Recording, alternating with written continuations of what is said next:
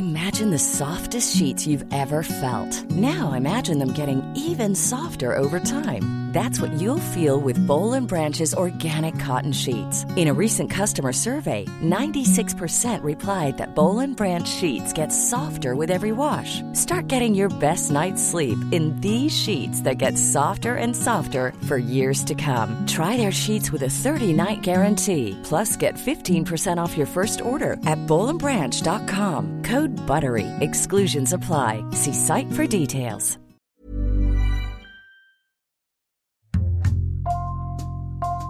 Bonjour, c'est Jules Lavie pour Code Source, le podcast d'actualité du Parisien.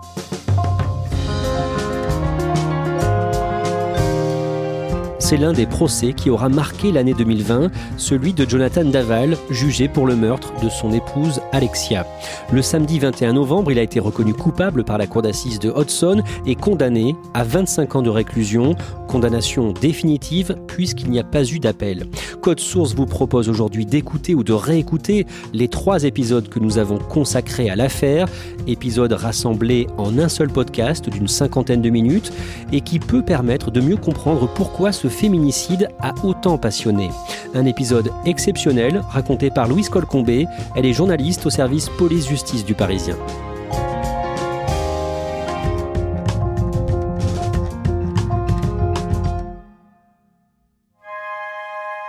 Grèce est une ville de 5000 habitants en Haute-Saône qui euh, a été euh, une ville importante administrative qui l'est moins aujourd'hui, qui est à peu près à équidistance de Dijon, Besançon, Vesoul, à peu près une heure de route.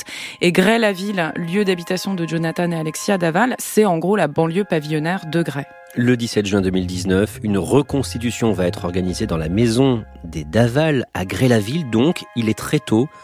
Et vous êtes sur place, Louise Colcombé, pour Le Parisien. Oui, elle est très suivie, cette reconstitution, par tous les médias, parce que c'est un moment clé.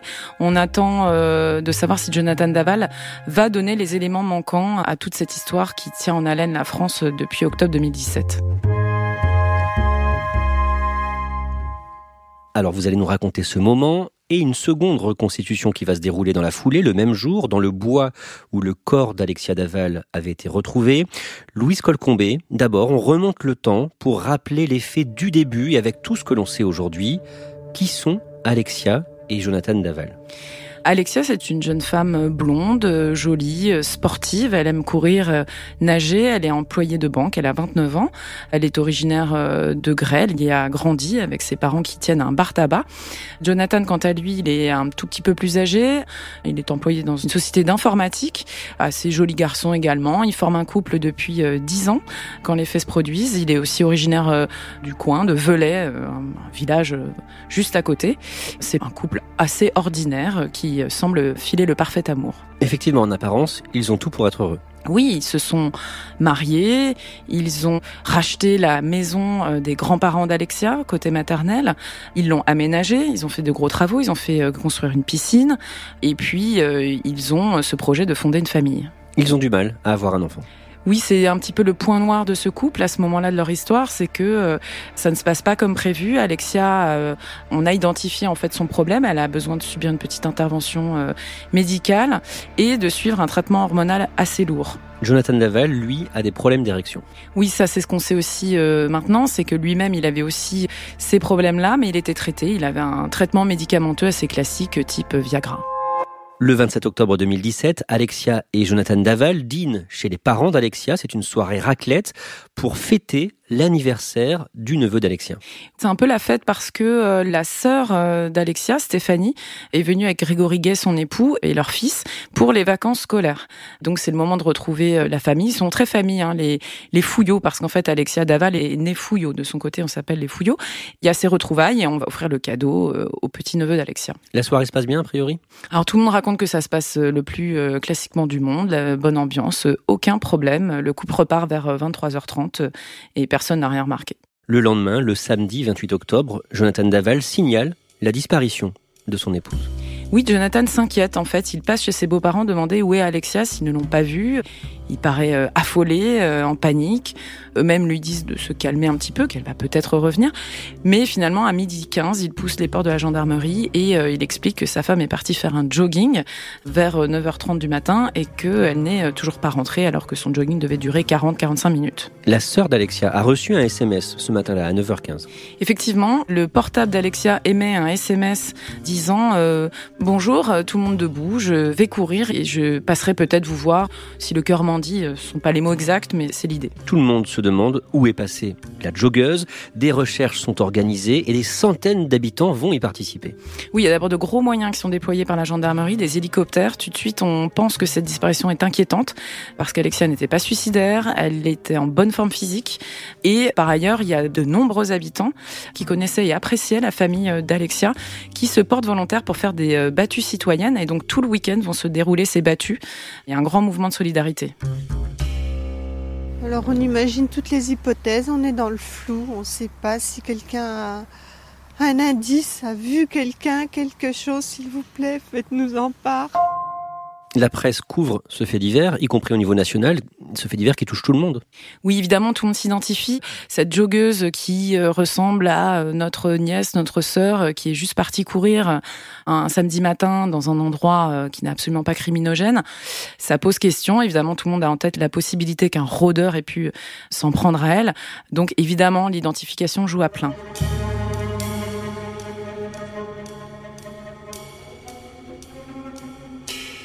Deux jours après la disparition d'Alexia Daval, le lundi, son corps est retrouvé dans un bois. Oui, on l'apprend qu'en fin d'après-midi, mais en réalité à 14h15 environ, des élèves gendarmes ont retrouvé la dépouille d'Alexia dans un bois, le bois des Moulins, qui se situe à quelques kilomètres seulement de Grès. Et les parents, la famille va être avisée dans la soirée. Précisément, que découvrent ces élèves gendarmes? Le corps, il n'a pas été abandonné euh, comme ça. Il se trouve entre deux gros troncs d'arbres, dissimulés sous des branchages. Visiblement, il a été mis là pour pas qu'on le trouve immédiatement.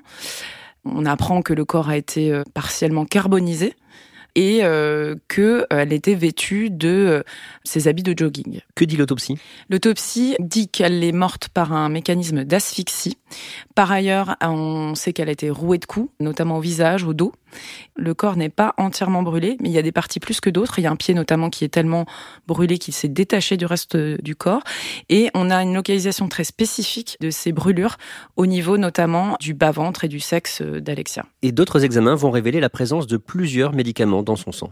Oui, et pas n'importe quel médicament. On retrouve des traces de somnifères, on retrouve les traces d'un décontractant musculaire assez fort, à tel point qu'il a été interdit à la vente depuis 2013 en Europe. Et enfin, on retrouve du tramadol, qui est un antalgique opiacé assez puissant, avec des effets secondaires assez lourds, et pour lequel euh, Alexia n'a jamais eu d'ordonnance. Quelques jours plus tard, le jeudi 2 novembre, les deux familles, celle d'Alexia et de Jonathan, sont réunies dans la salle des mariages de Gré, là où le couple s'était marié. Ils tiennent une conférence de presse. C'est Isabelle Fouillot qui prend la parole, euh, très digne. Nous avons été particulièrement touchés par l'élan de solidarité et les nombreux témoignages de sympathie que nos familles respectives ont reçus. Euh, ce qui est très frappant, c'est qu'en fait, on a toutes les familles, les deux familles d'Aval, Fouillot, qui sont présents debout, euh, familles euh, éloignées, cousins, etc., qui font bloc. Et au premier rang, on a donc Isabelle Fouillot, son mari, la sœur d'Alexia, et Jonathan, qui ne dit pas un mot, mais qui présente un visage larmoyant. Il pleure, pleure vraiment pendant tout le long de cette prise de parole. Nous avons décidé de rendre hommage à Alexia par l'organisation d'une marche blanche qui aura lieu ce dimanche 5 novembre dans la dignité et le respect. Cette marche blanche, elle est impressionnante par le monde qui est présent. Grès, c'est 5000 habitants. Là, on va décompter entre 8 et 10 000 personnes. L'itinéraire est même trop court, tellement il y a de personnes présentes. Au premier rang, on retrouve Jonathan, toujours en pleurs, qui est soutenu littéralement, hein, au sens propre, par ses beaux-parents. Et puis, il y a une prise de parole des parents d'Alexia, euh, très digne toujours.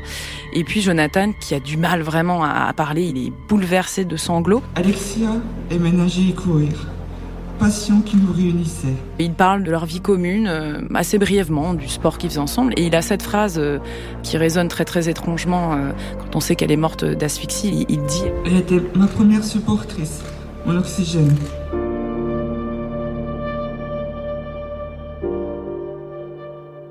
On le saura plus tard, mais dès ce moment-là, Jonathan Daval est suspect aux yeux des enquêteurs. Oui, parce que quand il vient faire sa déclaration de disparition, il va dire des choses étranges. Déjà, il parle de sa femme euh, au passé.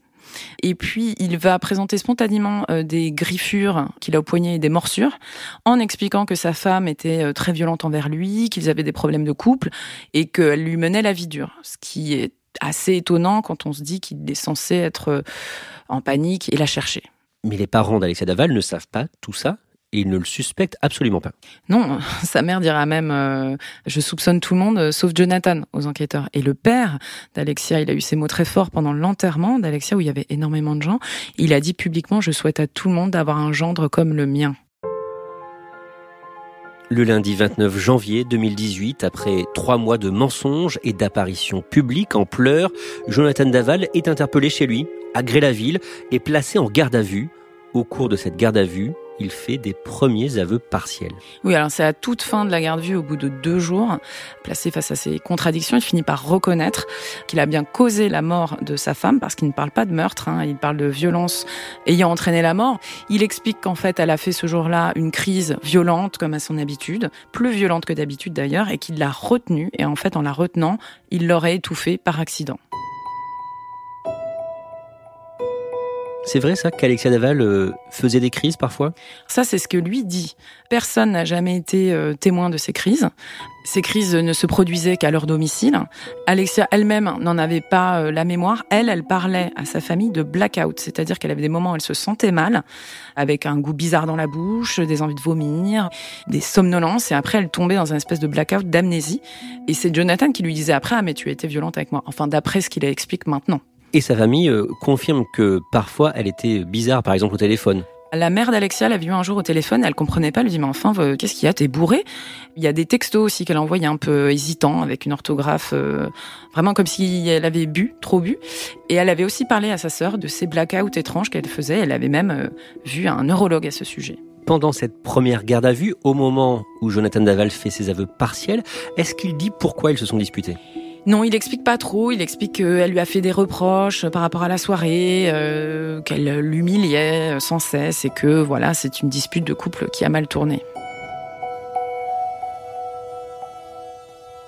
Comment il a été confondu? Véritablement par les enquêteurs Il y a d'abord un témoin auditif, le voisin direct du couple. Il y a une plaque devant le domicile de Jonathan et Alexia. Et quand on roule dessus, c'est-à-dire à chaque fois qu'ils rentrent avec leur voiture, elle fait un bruit. Et ce bruit, il l'entend ce soir-là à 1h26 précisément. Sa femme atteste de l'heure également. Or, le couple est rentré à 23h47 de la soirée raclette. Donc il y a un premier problème. Jonathan avait dit qu'il n'était plus sorti de la maison. Deuxième problème, la voiture professionnelle de Jonathan Daval est dotée d'un tracker qui permet de connaître ses allées et venues. Effectivement, à 1h26, le tracker s'allume. Puis plusieurs fois pendant la nuit, puis le matin. Et euh, ce tracker va borner entre 9h et 9h30 près des lieux où sera retrouvé le corps d'Alexia. Enfin, cette voiture, une camionnette blanche parfaitement identique a été vue par un témoin à la même heure dans le bois. Et les pneus, il y a un moulage qui a été réalisé. Il y a même un pneu qui a un petit défaut. On retrouve exactement le même défaut dans le moulage retrouvé dans le bois. D'après les enquêteurs, qu'est-ce qu'il a fait après avoir tué Alexia Daval il prend le corps, il le traîne, il le charge dans le coffre. Puis au petit matin, il lui enfile ses baskets de running. Il euh, emmène le corps dans le bois. Il prend le téléphone d'Alexia et il envoie ce SMS à Stéphanie, la sœur d'Alexia. Puis, lui, il se crée, entre guillemets, un alibi, c'est-à-dire qu'il va euh, voir sa mère, qui d'ailleurs le trouve très bizarre ce matin-là. Ensuite, il va jeter le verre au recyclage, il se fait sa petite routine. Ensuite, il passe même à son entreprise. Son patron euh, dit qu'il vient chercher une imprimante pour un voisin, qu'il est tout sourire. À ce moment-là, il le soupçonne absolument pas. Et puis enfin, il passe à un moment au bar aussi des parents euh, d'Alexia, chez les Fouillots, et puis il finit par aller les voir en leur disant, mais là, je suis très inquiet, je ne comprends pas où est Alexia. Et cet alibi, il se l'est même euh, noté de côté. Il y a un document qui a été retrouvé dans son ordinateur, dans lequel il a soigneusement répertorié les personnes qu'il a croisées ce matin-là, en disant, j'ai vu un tel, j'ai fait ci, j'ai fait ça, avec des heures euh, précises. Et par exemple, des détails très précis, on a petit déjeuner devant telle série.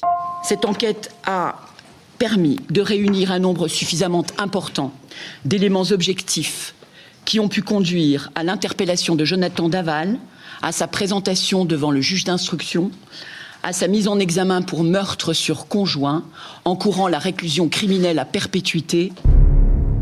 Après sa garde à vue, Jonathan Daval est mis en examen pour meurtre sur conjoint et placé en détention provisoire. C'est un coup de tonnerre. Que dit la famille d'Alexia Daval? Ils sont complètement sonnés. En tout cas, les parents Fouillot, les parents d'Alexia, d'ailleurs, n'y croient pas. Un des éléments aussi qui a fait euh, basculer hein, ce dossier, c'est que le corps d'Alexia est entouré de draps, des draps qui portaient euh, des initiales brodées. Euh, ce sont des draps de famille, qui venaient de la famille de la mère d'Alexia.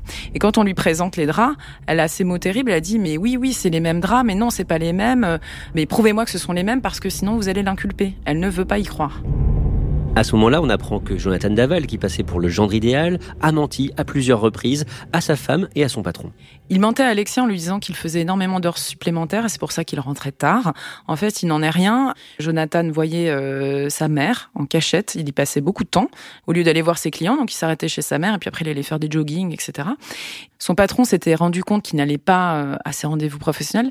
Donc, pour comprendre ce qu'il faisait, il avait équipé discrètement sa voiture professionnelle d'un tracker pour comprendre ses allées et venues. Et donc, confronté à ces mensonges, il avait expliqué à son patron qu'en réalité, s'il allait chez sa mère, c'est parce qu'il avait euh, des gros problèmes d'asthme et qu'il devait absolument passer chez elle parce qu'il y avait là un respirateur et il devait utiliser cette machine pour se soulager plusieurs heures par jour. Son patron avait été très compréhensif et lui avait dit, écoute, très bien, pas de problème, à ce moment-là, aménage tes horaires comme tu veux. Et ça explique pourquoi il rentrait si tard euh, chez lui. De sa prison, il téléphone à sa mère et il lui fait une demande surprenante.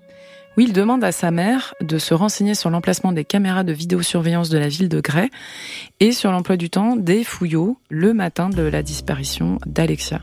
On ne sait pas si sa mère accepte de lui donner ces informations, mais quelques semaines plus tard, Jonathan Daval demande à être entendu par le juge et le 27 juin, devant lui, il change de version. Oui, alors il explique que c'est ni plus ni moins qu'un complot familial et Grégory Guet, qui est donc l'époux de Stéphanie, la sœur d'Alexia, serait en réalité euh, l'auteur du crime. Il l'accuse d'avoir étranglé Alexia. Oui, il explique que ce soir-là, Alexia a fait sa crise. Alors cette crise, elle se passe plus chez eux, dans l'intimité du couple, elle se passe pendant le dîner, à la fin du repas, et qu'ils se disputent d'abord eux deux, d'où euh, l'explication des griffures et de la morsure sur ses bras, et qu'ensuite, c'est Grégory Gay qui essaie de la calmer qu'il se trouvait dans une autre pièce et que Grégory Gay a fini par euh, l'étrangler. Et pour protéger Grégory Gay, qui est aussi père d'un petit garçon, les parents d'Alexa auraient décidé de faire euh, cette mise en scène, demandant à Jonathan d'endosser le rôle du coupable, ce qu'il aurait fait, et euh, lui-même réduit son rôle dans toute cette histoire à avoir seulement transporté le corps dans le bois, et il nie catégoriquement y avoir mis le feu. Les enquêteurs ne croient pas une seule seconde en cette thèse, mais ces accusations vont faire beaucoup de mal à la famille d'Alexia Daval. Oui, au fond d'eux, ils savent que c'est n'importe quoi, mais euh, évidemment, ils sont heurtés parce que, d'une part, il revient sur ses aveux, donc c'est euh, trois pas en arrière. Eux-mêmes, ils viennent de perdre leur fille, on les accuse d'avoir tout couvert, tout su, et d'avoir euh, protégé leur gendre. Et Grégory Gay, lui, son nom est partout dans les médias, lui aussi est très heurté, et sa famille, il est aussi beaucoup. En octobre 2018, à quelques jours du premier anniversaire de la mort d'Alexia Daval, Louise Colcombé, vous sortez un scoop dans le Parisien avec Geoffroy Tomasovic. Une bombe aérosol est au cœur de l'enquête. Oui, en fait, c'est un bouchon qui a été retrouvé par les enquêteurs sous le bras d'Alexia Daval. Et ce bouchon, il va correspondre exactement à une bombe de mousse polyuréthane qu'on retrouve, elle, sans bouchon, dans le garage de Jonathan Daval. il soupçonne que cette euh, mousse, alliée à l'utilisation d'un briquet, ait pu servir de chalumeau, en fait, pour incendier le corps. Et euh, ça va être confirmé par des experts en incendie qui vont euh, dire que la quantité de mousse manquante correspond exactement à ce qui était nécessaire pour ces brûlures. Toujours en 2018, au mois de décembre, une confrontation est organisée à Besançon entre Jonathan Daval et quatre membres de sa belle famille. L'objectif, très clairement, c'est de le faire craquer, puisqu'il maintient euh, sa version du complot, en dépit du manque de preuves et même de contradictions flagrantes. Il tient bon toute la matinée, mais c'est quand il se trouve en présence de la mère d'Alexia, Isabelle Fouillot, que les choses euh, tournent. Il faut comprendre qu'ils ont un rapport très euh, fusionnel. Il l'appelait maman. Isabelle et son mari ont dit plusieurs fois qu'ils avaient adopté Jonathan comme leur fils. Donc vraiment, il y a très fort. Et là, lui demande, elle l'implore même de dire la vérité. On est en toute fin d'audition. Il y a énormément d'émotions. Il se met à pleurer, il est en larmes. Il se met à genoux devant Isabelle, qui lui a montré une photo d'Alexia rayonnante avec euh, Happy, le chat du couple. Et là, il craque. Ce mensonge, moi, je n'en pouvais plus. Il a craqué, il s'est mis à mes genoux. Et il a avoué. Je l'ai relevé, je l'ai pris dans mes bras. Louise Colcombé, on en vient au début de cet épisode, la reconstitution organisée en deux temps, d'abord à la maison où vivaient euh, Alexia et Jonathan, puis dans le bois, le bois des Moulins, où le corps euh, a été découvert à 6 km de là. Qui est présent à l'aube dans cette maison. Jonathan Daval est là évidemment entouré de ses avocats.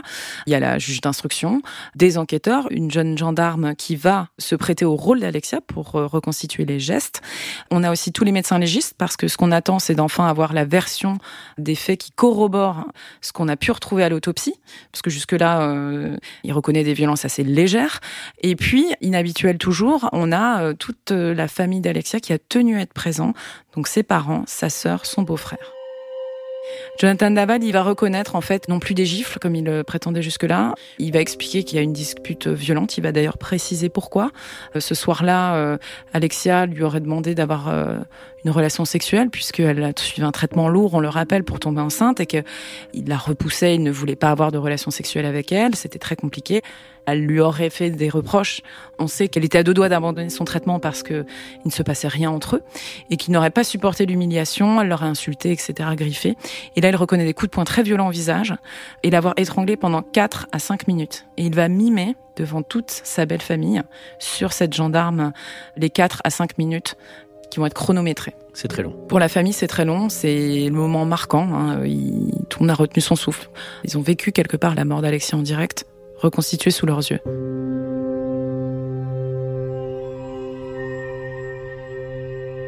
Tout le monde se transporte ensuite dans le bois où le corps d'Alexia Daval avait été retrouvé le 30 octobre 2017. Première constatation, Jonathan Daval, est assez fort pour euh, porter le corps. Oui, on a toujours pensé que Jonathan Daval, qui apparaissait toujours affaissé en pleurs euh, et assez frêle, n'aurait pas pu déplacer un corps euh, tout seul. Or, il était finalement assez en muscle. Il va faire cette opération sans aucun problème. Là où ce qui est très important en fait, et ce qu'on nous on ne sait pas à ce moment-là quand on est journaliste de l'autre côté des barrières, c'est qu'il va se passer quelque chose de très important. Là, on a un point crucial. Il a toujours nié avoir mis le feu au corps d'Alexia, ce qui laissait entrevoir la possibilité encore d'une complicité. Il avait refusé de prendre le briquet et la bombe de mousse pour aller dans le bois. Donc là, il y a un nouveau point de blocage et c'est encore euh, la confrontation avec Isabelle Fouillot qui va débloquer la situation. Elle l'implore une nouvelle fois de dire toute la vérité. Elle lui dit qu'elle l'a aimé comme un fils, que ça ne ramènera pas sa fille, mais qu'il faut qu'il soulage leur douleur, qu'ils disent tout. Et là, il y a un moment d'interruption, ce qui est là aussi très inhabituel.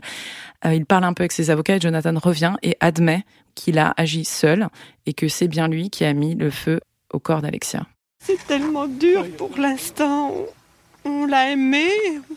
Voilà. Le principal pour l'instant, c'est d'avoir la vérité. Le pardon, ça viendra un peu plus tard. Louise Colcombé, malgré ses aveux désormais complets, les parents d'Alexia pensent que Jonathan n'a pas tout dit et qu'il cache un crime pire encore. Oui, il pense que Jonathan a pu empoisonner euh, Alexia depuis des mois. Euh, on en revient à ces fameux médicaments et à ces crises, crise violente version de Jonathan, crise blackout suivie d'amnésie euh, d'après Alexia. On ne s'explique pas la présence de ces médicaments et les parents d'Alexia, eux, ils se souviennent d'une scène très étrange. Le jour où en fait elle disparaît, ils passent dans la maison du couple et Jonathan, il leur montre un, un tiroir, il ouvre un tiroir, il leur dit regardez tout ce qu'elle prenait comme médicament. Sur le moment, ils y prêtent pas attention. Évidemment, a posteriori, ça prend tout son sens. En tout cas, c'est ce que eux euh, comprennent. Il se demande s'il n'a pas voulu la droguer. D'ailleurs, lui-même, dans sa première déposition, euh, le jour de la disparition d'Alexia, il parle des crises et il dit bah, D'ailleurs, elle m'accusait de la droguer. Est-ce que les experts en, toxicologie ont confirmé cet empoisonnement? Non, ils ont confirmé l'ingestion de ces médicaments, mais on ne peut pas savoir euh, d'une si Alexia les a pris sciemment en ce qui paraît étonnant aux yeux de sa famille, ou euh, si on lui a fait prendre, et est-ce que ça aurait pu provoquer ces fameuses crises? Il n'y a pas de réponse vraiment formelle, ils l'ont quand même globalement exclu, mais la science a ses limites, on ne peut pas tout savoir. Et en tout état de cause, Jonathan Daval n'est pas poursuivi pour cela.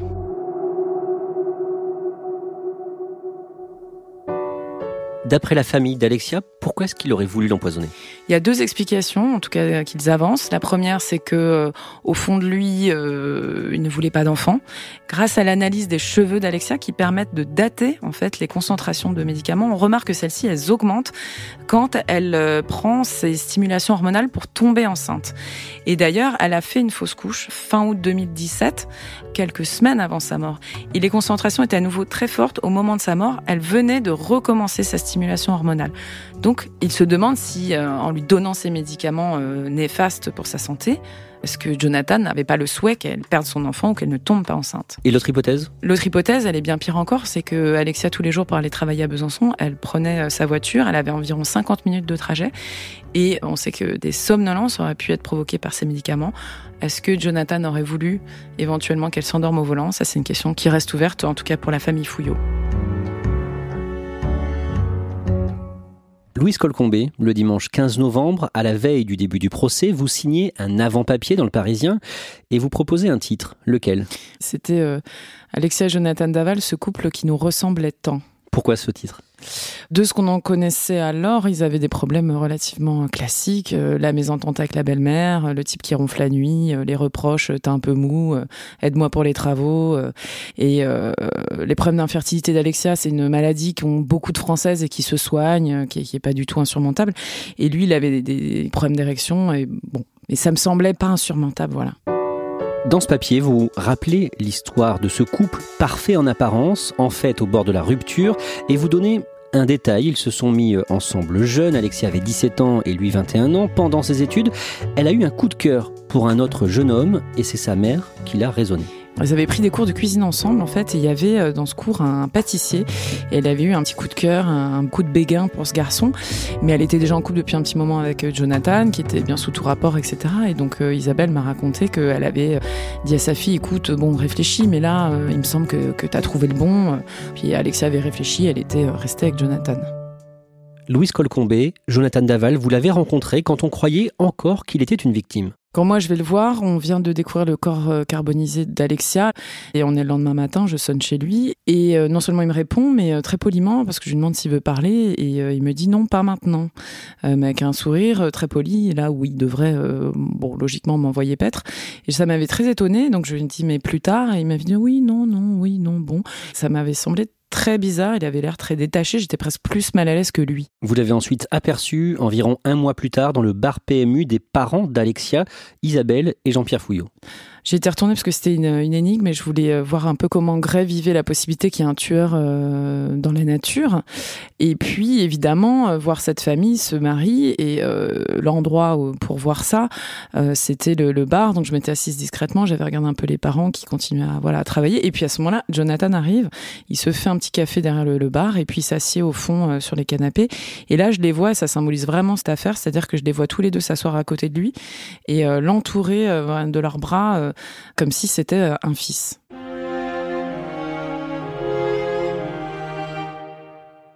Louise Colcombé, vous allez maintenant nous raconter le procès de Jonathan Daval qui s'ouvre le lundi 16 novembre devant la cour d'assises de Vesoul en Haute-Saône.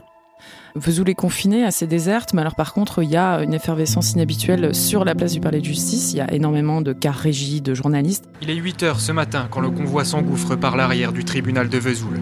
Derrière ces vitres teintées, impossible de distinguer la silhouette de Jonathan Daval, transféré sous haute sécurité depuis la maison d'arrêt de Dijon. À l'intérieur, euh, la cour d'assises et la salle en, tant que telle est très belle. C'est une salle en lambrissé, en bois. Euh. Il y a deux salles de retransmission prévues pour les journalistes parce qu'en plus, à cause du Covid, il y a euh, un problème de place. Donc, on a prévu tout ce qu'il fallait pour pouvoir rendre tous les à côté et, et tout ce qui se passe pendant ce procès. Vous, vous êtes où précisément? Alors très peu de journalistes avaient accès à la salle d'audience, donc euh, moi j'avais pris place dans une salle de retransmission. On avait des caméras sur tout le monde, sur l'accusé, sur le président et sur les avocats et la personne qui témoigne à la barre.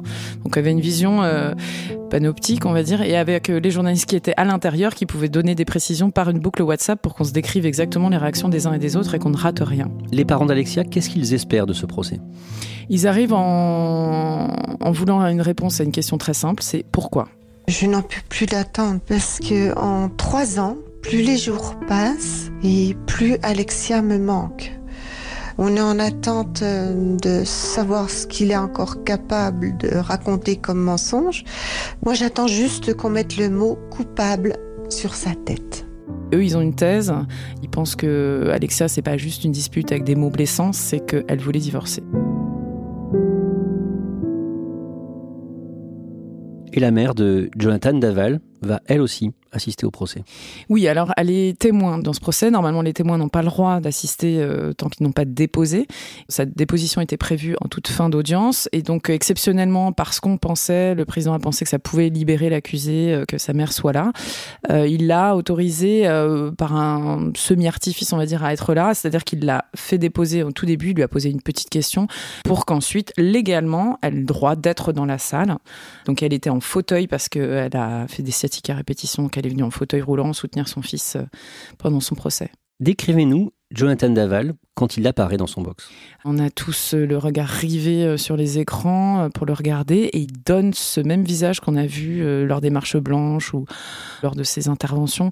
Il a cette espèce de visage un peu, euh, alors là il est pas en pleurs mais un peu apeuré. On a l'impression vraiment d'avoir une petite chose prise dans les, les phares d'une voiture. Il est euh, cligne des yeux. On a l'impression qu'il a voilà, un petit enfant qui a peur. Il a sa même coiffure qu'on connaît, c'est-à-dire coupé court avec une sorte de petite euh, houppette, euh, puis euh, du gel. Enfin, il est très très apprêté et il a une marinière bleue à rayures rouges. Et son visage semble comment? En ce premier jour, on sent qu'il est très nerveux, il a des cernes, il est très tiré, il a légèrement amaigri. On le sent très inquiet. À l'ouverture du procès, le président du tribunal lui pose une première question. Oui, il lui demande, et c'est pas anodin parce que c'est quand même un accusé qui a donné euh, des multiples versions. J'avais compté cinq à un moment, en fait, on se rend compte que c'est même sept. Il a donné sept versions, et là, il lui demande s'il reconnaît toujours, comme dans sa dernière version, être l'auteur du crime et être le seul, puisque l'histoire de la complicité avait été évoquée. Et là, il répond oui, il confirme donc euh, qu'il est seul impliqué. Pendant cette première journée d'audience, les gendarmes racontent qu'ils ont très rapidement soupçonné Jonathan Daval et ils l'ont placé sur écoute et ils disent à la barre ce qu'ils ont entendu. Oui, ils sont très frappés euh, du fait que Jonathan Naval, il a un, un ton différent quand il a, il a ses proches au téléphone et quand il a sa belle famille, Euh, comme s'il jouait un- une sorte de rôle. Mais euh, ça va au-delà parce qu'il va, il va même raconter des mensonges parce qu'à ce moment-là, Jonathan Naval, il a accès au dossier, il est partie civile, il est constitué dans le dossier, donc il sait ce qui rentre dans l'enquête. Et par exemple, il y a l'analyse du bol alimentaire qui était déterminante puisque ça peut dire l'heure de la mort en fonction de ce que la victime a ingéré. Et il va dire un truc qui est complètement faux, puisqu'on le sait maintenant, il va dire à sa belle-mère Ah, mais euh, le bol alimentaire, en gros, me disculpe. Et elle lui dit Bah, de toute façon, euh, t'as pas de quoi t'inquiéter. Il dit euh, Oui, oui, non, non, mais bon, quand même, les heures que j'ai données sont les bonnes. Louise Colcombé, le lundi soir, la famille d'Alexia Daval et ses proches quittent la salle parce que les photos de son corps vont être projetées à l'audience. Oui, c'est le moment le plus dur du procès. Et ils partent parce qu'ils savent que ce qu'ils vont voir euh, va les marquer à vie et que, que c'est trop dur. En fait, on, on progresse dans le bois des moulins. C'est là où le corps d'Alexia a été retrouvé. Donc, on a d'abord bon, voilà, un chemin herbeux, on voit les traces de pneus, etc. Puis on se rapproche, on se rapproche, on se rapproche, on se rapproche. On arrive entre les deux troncs. On voit le corps brûlé, on devine de la peau. Et puis on se rapproche, on se rapproche, et même le président le dit, il faut vraiment être prêt pour comprendre que c'est un corps. Et puis on, finalement, on voit le visage d'Alexia qui est déformé. En fait, il est encore visible, mais on voit que la chaleur a, fait son effet. Et une image terrible, euh, moi qui m'a marqué, c'est euh, le corps est ensuite déposé dans un sac euh, mortuaire. Et en fait, il s'est rétracté, ils appellent ça la position du boxeur, les légistes. Et son pied est détaché, enfin c'est absolument terrible. Louise Colcombé, le lendemain, le mardi, pour la première fois, la possibilité d'un viol d'Alexia par son mari est développée. Oui, c'est la première fois qu'on parle de cela euh, dans ce dossier qui pourtant a été euh, largement médiatisé. Le fait est qu'il a dit, lui, qu'ils avaient eu une relation sexuelle le mercredi. Elle est morte un vendredi soir. Et euh, il y a des traces de sperme dans son corps, c'est ce qui est compatible avec cette relation. ce qui est plus troublant, c'est qu'il y en a aussi sur la petite culotte qu'elle portait et sur le short qu'elle portait. Il y a trois endroits où on trouve ce, sperme, et donc notamment cette culotte. On a du mal à croire qu'elle aurait pu porter la même culotte que depuis le mercredi ou remettre une culotte sale. Donc en tout cas, Jonathan Daval explique la présence de son sperme par ce rapport sexuel, soi-disant le mercredi. Voilà, un rapport dont on doute tous aussi un petit peu, puisqu'on a appris qu'il y avait quasiment jamais de rapport sexuel entre eux. Donc c'est une vraie question. Mais donc, qui parle d'un éventuel viol? Alors, ce sont les avocats de la famille d'Alexia qui posent ces questions-là parce qu'ils veulent des réponses. C'est vrai que c'est assez troublant. Euh, on est plusieurs à s'être étonnés de tout ça, euh, même parmi les journalistes. Après, il faut noter hein, que, et ça, ça avait été dit dès le début, il n'y a pas de signe euh, évident de viol, en tout cas de traumatisme sexuel. Il y a un petit bleu à un endroit, ça peut ne pas être lié. Le légiste a aussi expliqué qu'il existe des agressions qui ne laissent pas de traces. Donc en fait, on ne peut pas l'affirmer en tout cas, mais c'est difficile de l'exclure complètement. Mais donc quel est le soupçon des avocats de la famille d'Alexia Daval? Ils pensent qu'Alexia a peut-être été euh, violée, euh, soit euh, avant sa mort, soit juste après. Il faut savoir qu'elle avait aussi du somnifère dans le corps ce soir-là. Le légiste et d'autres médecins parle aussi des crises que faisait Alexia Daval selon son mari. Oui, alors crise, c'est le terme que Jonathan Daval a utilisé et ça, il en parle dès le premier jour quand il va chez les gendarmes en expliquant que sa vie de couple est une catastrophe et que sa femme est très agressive. Et il explique, elle a des sortes de moments où elle s'énerve, elle frappe, elle se frappe elle-même, elle frappe lui, etc. Puis elle est frappée d'amnésie, elle tombe et elle se souvient de rien. Elle, elle a parlé à ses proches de moments de blackout. Elle se demandait si c'était pas lié à son traitement contre l'infertilité. Elle en avait parlé à sa sœur. Et euh, une fois, sa mère l'a vue au téléphone, elle avait l'air d'être, euh, je cite, bourrée. Et le lendemain, elle la rappelle, elle lui dit, mais alors hier soir, elle lui dit, mais de quoi tu me parles? Elle ne se souvient de rien.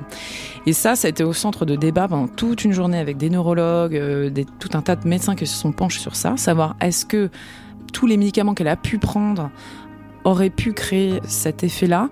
Il n'y a pas de réponse formelle. On a parlé d'une épilepsie, mais qui ne ressemblerait pas vraiment à une épilepsie. La famille pense qu'elle aurait pu être euh, soumise chimiquement.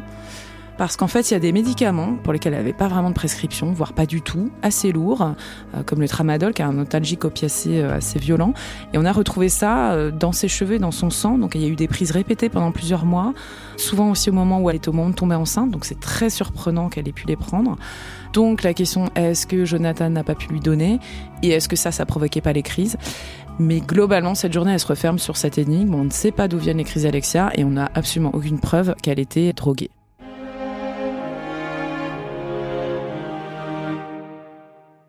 Le mercredi, les parents d'Alexia viennent témoigner à la barre.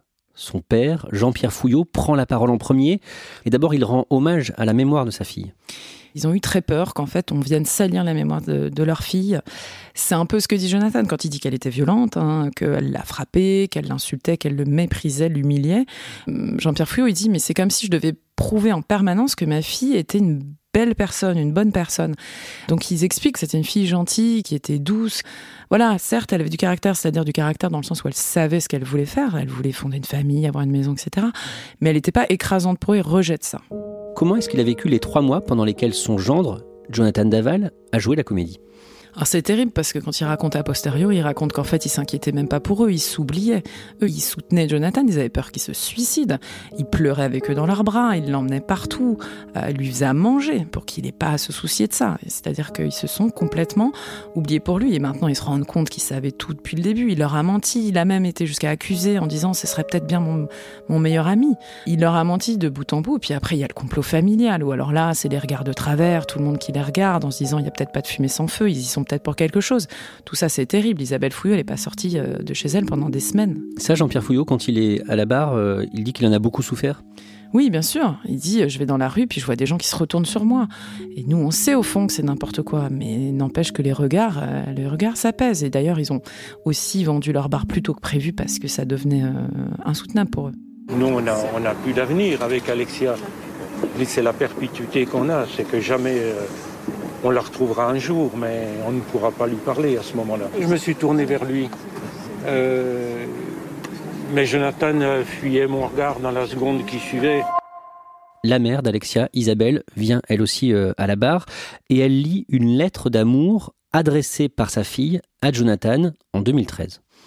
Oui, c'est très émouvant parce qu'elle vient expliquer, elle, elle vient prouver presque avec les armes qu'elle a que sa fille était amoureuse et que c'était pas la personnalité écrasante. Ça, c'était un mot qu'avait eu euh, Randall Schwerdorfer, l'avocat de Jonathan Daval, au tout début et qui leur est vraiment resté en travers de la gorge. Donc, elle vient avec cette lettre qui est euh, hyper émouvante. Euh, mon Valentin, euh, tu es tout pour moi, mon ami, mon confident. Euh, je t'aime. J'ai besoin de tes, caresses, de tes mots, etc. Tout ça est très, voilà, c'est très long et ça termine par si tu m'aimes, comble-moi, je t'aime. Enfin, c'est vraiment enflammé. C'est une lettre qu'elle écrit huit ans après leur rencontre et donc on comprend qu'en fait l'amour il est encore ultra vivace. C'est une femme vraiment amoureuse. Et comment elle décrit son amoureux, Jonathan? Alors, a cette phrase qui, moi, je trouve très troublante a posteriori. Elle dit euh, Tu es un être atypique, aussi gentil que diablotin. Et d'ailleurs, elle dit Je sais qu'on peut te faire confiance, tu es digne de confiance. Ça résonne terriblement quand on sait ce qui s'est passé depuis. Isabelle Fouillot s'adresse directement à son ancien gendre. Elle lui donne deux hypothèses en fait. Elle pense que quelque part il voulait pas être père parce que lui-même est enfant et qu'il peut pas s'occuper d'un enfant autre que lui-même. Par ailleurs, elle pense que ça n'allait plus, que peut-être inconsciemment il a voulu supprimer Alexia tout en gardant le reste, l'amour de ses parents, la maison, le, sa petite vie. Comment est-ce qu'il réagit, Jonathan Daval il fend l'armure, hein, il pleure. On le voit qui euh, pleure dans son box. Euh, il finit par se reprendre, mais euh, il est touché. C'est là qu'elle lui dit Sois un homme une fois dans ta vie oui, elle lui demande d'assumer, mais elle lui dit en gros, euh, t'as pas grandi, mais c'est le moment peut-être un jour de nous prouver que t'es capable de quelque chose et d'assumer ton acte, de nous dire tout. Jonathan Daval est invité à s'exprimer sur les faits et il commence par essayer de demander pardon. Oui, alors il dit c'est peut-être pas approprié, voilà, mais je voudrais euh, demander des excuses. Je sais que j'ai fait du mal, j'ai détruit la famille, j'ai détruit la mienne, j'ai menti euh, aux fouillots, j'ai menti à la, aux médias, j'ai menti à la France. Alors, comment se sont déroulés des faits? C'est très mécanique. On a l'impression qu'il débite un procès verbal. En fait, c'est très froid. Il raconte très factuellement, hein, voilà, une dispute, les mots de trop. Elle me dit t'es pas un homme. Il y a la morsure, je pète un plomb. Euh, il dit même pas je la frappe. Il dit frapper, euh, mettre le corps dans la voiture, euh, me faire un alibi, mentir. Voilà, il met tout ça très à distance. En fait, il dit jamais je. Le président du tribunal doute du motif de la dispute. Pourquoi? Jonathan Naval, lui, il dit que la dispute, le motif, c'est qu'elle lui a demandé une relation sexuelle, qu'elle a presque exigé une relation sexuelle, puisqu'il explique très bien que elle était fixée sur sa grossesse et que pour elle, c'était enfant, enfant, enfant. C'est une des plus longues phrases qui nous est faite durant ce procès. Et donc, il y a une espèce d'injonction, et lui, il se refuse. Sauf que il y a quelque chose de pas logique, parce qu'en fait, elle sait à ce moment-là, Alexia Daval, qu'elle va pas tomber enceinte. Hein. Il y a des jours dans lesquels on va tomber enceinte. Elle sait que ces jours-là, ils sont passés.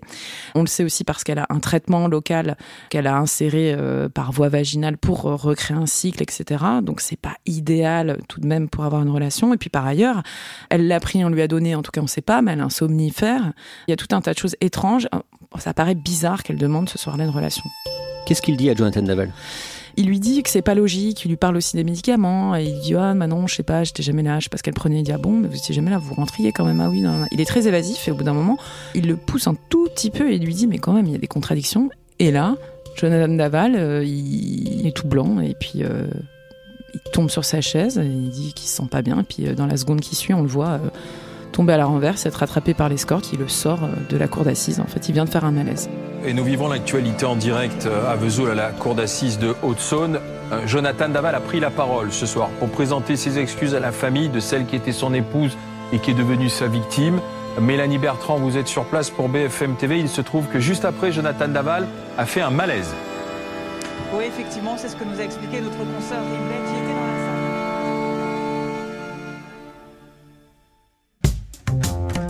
Jonathan Daval répondait aux questions, sauf que tout d'un coup, on l'a vu euh, faiblir. Je pense qu'émotionnellement, la journée a été très dure. Des témoignages très forts, très signifiants, qui n'ont pas du tout laissé indifférent, bien évidemment, Jonathan Daval. On l'a vu devenir euh, blême, voire euh, livide. Le premier diagnostic a été posé, qui serait un malaise vagal. Donc son état est rassurant pour pouvoir participer à son procès.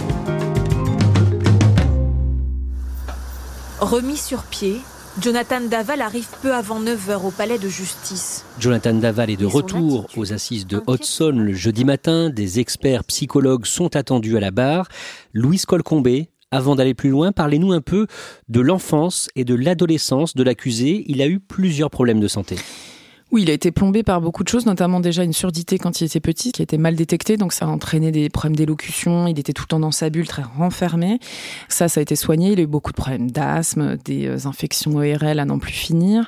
Puis après, euh, un autre gros problème, c'est-à-dire qu'il avait une syphose et une scoliose très très forte, ce qui a nécessité le port d'un corset. Mais un corset, euh, on n'est pas sur, le, sur un, petit, un petit corset qu'on scotche dans l'eau, là, on est sur une armature en fait. Il l'a décrite ça, il avait même des morceaux de ferraille qui dépassaient au niveau de, ses épaules et de son cou.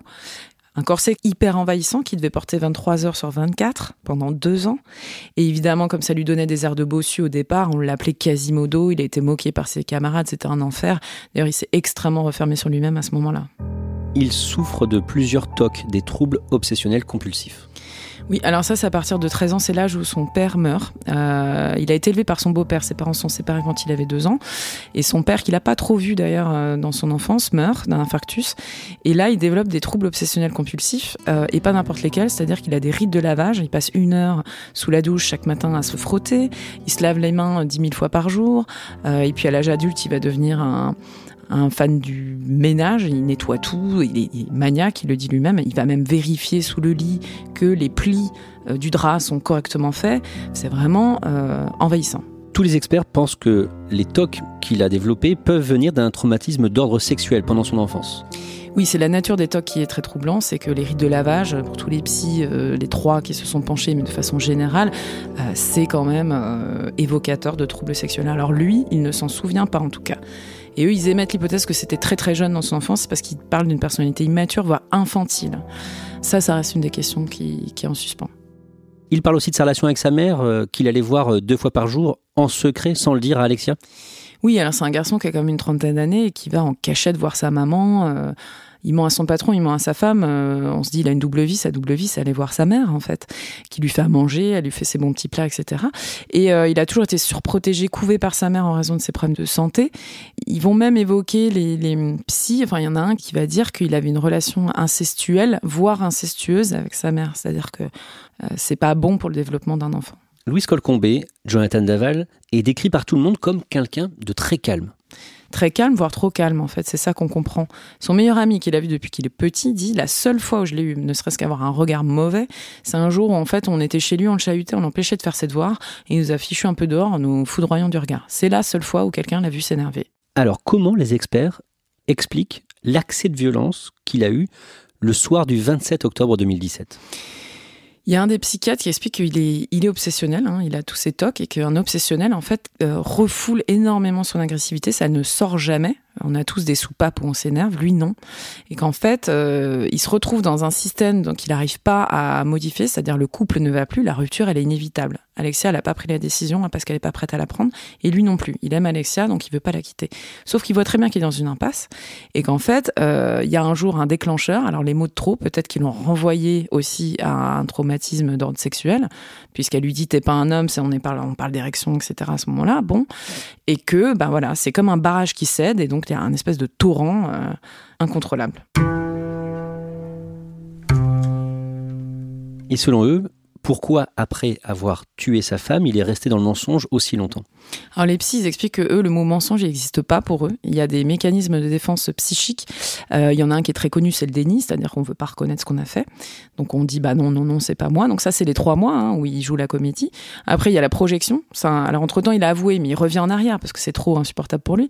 La projection, c'est dire bah c'est pas moi, c'est l'autre. Donc là, on est en plein dans le complot familial. Lui-même, il y croit. hein. C'est ça qui est fou. Tout le monde sait que c'est ridicule, mais lui, il y croit. Et puis il y a le clivage. En fait, en réalité, il y a deux personnages en lui. Il y a le Jonathan normal que tout le monde connaît, et puis il y a le Jonathan qui a tué. Mais lui, il veut pas supporter cette cette cette personnalité, donc il la refoule et il fait comme si elle n'existait pas.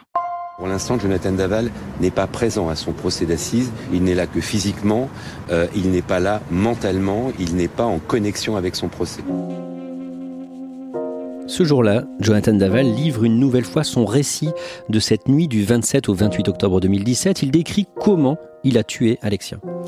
Son récit reste quand même très très détaché. On s'attend à ce qu'il nous donne une foule de détails sur cette humiliation. euh, terrible qui pourrait justifier ce déclenchement de colère et en fait il dit toujours les mêmes trucs elle m'a dit t'es pas un homme euh, la dispute et puis elle m'a mordu au bras là j'ai pété un plomb etc et, et tout ça il dit de façon très très froide Il raconte aussi comment il a caché le corps d'Alexia et il utilise une expression employée la veille par ses anciens beaux-parents.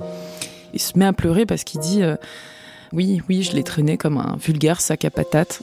Il dit Mais même moi encore, j'arrive pas à croire, encore aujourd'hui, que je l'ai fait. Le président de la cour d'assises lui demande pourquoi il n'a rien dit, pourquoi il ne s'est pas dénoncé. Qu'est-ce qu'il répond? Il a cette phrase un peu étrange, il dit ⁇ Malheureusement, on vient de tuer quelqu'un et il faut encore plaire aux autres ⁇ Louise Colcombé, le vendredi, est projeté la vidéo de sa confrontation avec Isabelle Fouillot le 7 décembre 2018. Là, on est dans le bureau du juge d'instruction à Besançon, au palais de justice, où a été organisée cette confrontation euh, générale. On a euh, Jonathan avec ses avocats, on a euh, Isabelle avec son avocat de l'époque, et puis évidemment les gendarmes de l'escorte, et le juge qu'on ne voit pas, mais qui est, donc hors cadre, mais dont on entend les questions. Et donc là, on le voit pour la première fois. Nous, cette scène, on nous l'a raconté des dizaines de fois, les journalistes, mais là, on la voit. Et euh, c'est très frappant parce qu'en fait, il la regarde, elle l'a imploré de dire la vérité, puis on voit son visage qui se déforme par les pleurs, il est ému, et il se met à dire, bah non, mais en fait, c'est moi, c'est moi, c'est moi. Il pleure, il se met à genoux, elle le, elle le reprend dans ses bras, etc. C'est hyper, euh, c'est surréaliste. Tous les avocats sont là euh, à se demander ce qui se passe. Enfin, c'est très, très étonnant. Elle, elle lui dit merci, et elle le prend dans ses bras. Elle lui elle le remercie de dire la vérité. Et puis après, il rajoute mais par contre, le corps, c'est pas moi, je l'ai pas brûlé. Mais en fait, on sait qu'il ment. À l'audience, ce jour-là, la mère d'Alexia est autorisée à s'adresser à nouveau directement à Jonathan, mais cette fois, cette intervention est préparée. C'est rare? Oui, c'est rare. Ça peut arriver, mais là, c'était vraiment, elle l'avait préparé, elle l'avait annoncé. Il peut y avoir des choses spontanées à la fin d'une déposition, mais là, c'était vraiment, voilà, presque mis en scène. Le président, sans doute, se dit, s'il peut dire quelque chose, ce sera à ce moment-là. Alors qu'est-ce qu'elle lui dit? Elle lui demande en fait de dire la vérité. Elle, est persuadée qu'elle a dû lui annoncer sa rupture parce que euh, voilà, le couple n'allait plus du tout. Elle, elle, le découvre maintenant avec les SMS échangés dans les derniers jours. Dedans, il y a euh, notamment euh, l'exaspération d'Alexia qui est vraiment prégnante. Et puis on a notamment un jour où elle lui dit Moi j'en ai marre de cette vie, de cette vie de merde. Stop, j'arrête tout. Moi j'annule le rendez-vous. Sous-entendu chez le gynécologue. Donc pour la mère d'Alexia, c'est cette rupture qui serait euh, l'élément déclencheur du meurtre. Que répond Jonathan Daval?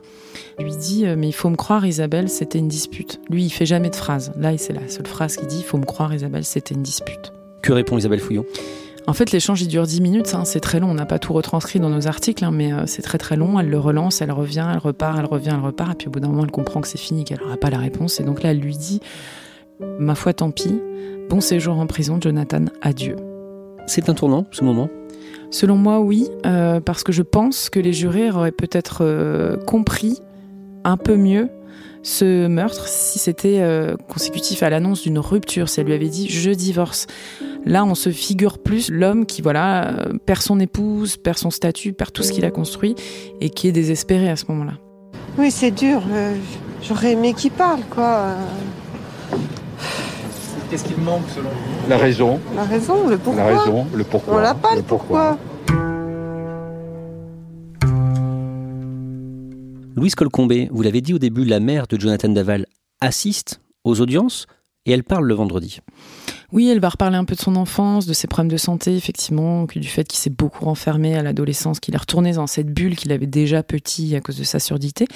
Et puis, elle va dire aussi qu'elle, elle avait perçu qu'il y avait un problème dans le couple, hein, parce qu'il venait chez elle le soir se réfugier. On apprend donc qu'il, non seulement il venait deux fois par jour, donc le midi, mais le soir, il allait dîner chez elle, il restait jusqu'à minuit, il dormait sur le canapé parce qu'il voulait pas rentrer chez sa femme. Et qu'elle lui disait, écoute, euh, si ça va plus entre vous, il faut divorcer. Et lui, il lui disait, mais non, je l'aime, je l'aime, on s'aime, non, non, non, on divorce pas. Le vendredi soir, que disent les avocats de la famille d'Alexia dans leur plaidoirie? Il y a maître Jean-Hubert Portejoie et euh, maître Gilles-Jean Portejoie qui défendent les intérêts de la famille et qui vont rappeler leur calvaire, euh, ces trois mois de mensonges, ces cinq mois de complot familial, euh, leur dignité aussi.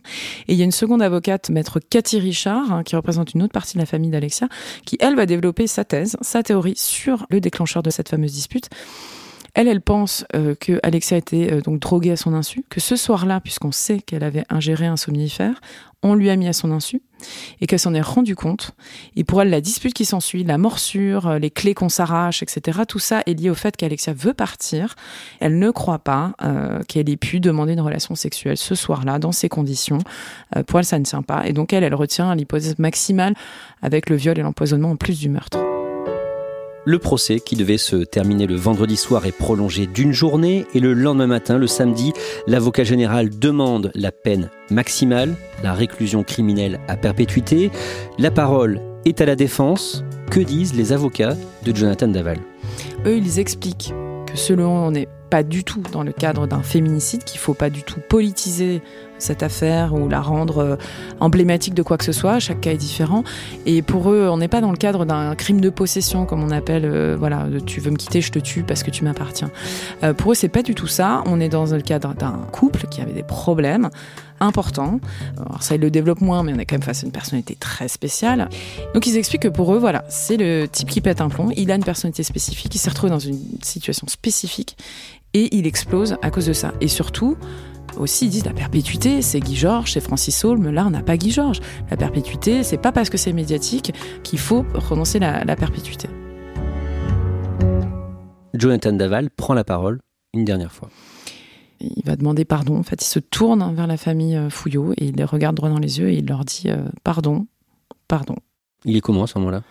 Il a l'air sincère, il est il est un peu défait, il est fatigué, il est très difficile à déchiffrer en fait. Que se passe-t-il ensuite?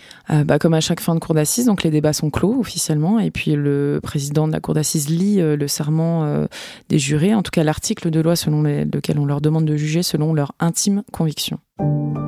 Un peu plus de deux heures plus tard, vers 17h, la cour d'assises de Hudson rend son verdict. Jonathan Daval est condamné à 25 ans de prison. Ni lui, ni les parents d'Alexia, ni le parquet ne feront appel. Cette affaire est donc jugée de façon définitive. Je trouve que c'est une très bonne décision. C'est exactement ce que j'espérais, ce que j'escomptais. C'est à la hauteur de notre souffrance et ça va nous permettre de, de tourner une page. Louise Colcombé, après ce procès, beaucoup de questions restent sans réponse? Oui, euh, ces fameuses crises d'Alexia, elles venaient d'où? Pourquoi? Est-ce qu'elle prenait des médicaments en douce sans en parler à personne et en disant qu'elle s'autorisait même pas un doliprane Ou est-ce que c'est son mari qui lui donnait euh, pour une raison qu'on ne connaît pas d'ailleurs? Est-ce qu'il y a eu un viol ce soir-là? Il y a des éléments qui sont quand même étranges. Puis voilà, les raisons profondes, ce qui s'est dit ce soir-là, euh, les mots exacts prononcés, est-ce qu'il était question de rupture, pas de rupture, est-ce que... Voilà, tout ça, ça, ça reste un peu un, un mystère, mais bon, on ne sait jamais tout dans un dossier. De toute façon, il y a toujours des choses qui restent sans réponse. D'après vous, pourquoi ce procès a fasciné autant de monde en France? L'histoire avait fasciné, le procès il a fasciné parce que euh, au-delà des différentes versions, là on se rend compte qu'on est face à un problème de couple. Alors les gens s'identifient à ce couple, à ses problèmes. On s'identifie aussi aux parents d'Alexia euh, qui ont été floués, euh, et puis on s'identifie aussi à Jonathan dont on a souvent pensé avant que il vivait sous le joug d'un tyran domestique. On se rend compte qu'Alexia finalement c'était pas non plus euh, cette sorcière qui a pu être quasiment décrite avant. Euh, c'est beaucoup plus banal que ça. Et lui, on se rend compte qu'il a une personnalité euh, très très très atypique. Mais la vraie question, c'est ce que tout le monde se pose toujours avec les, les dossiers criminels, c'est est-ce que moi je pourrais passer l'acte? Qu'est-ce qui me différencie d'un Jonathan Daval?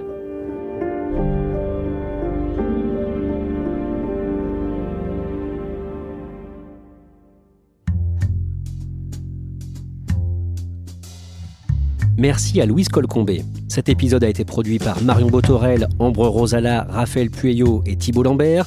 Réalisation Julien Moncouquiole et Alexandre Ferreira.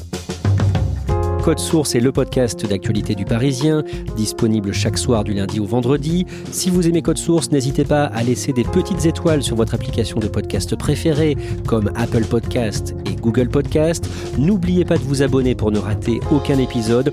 Et puis vous pouvez nous écrire code source at leparisien.fr.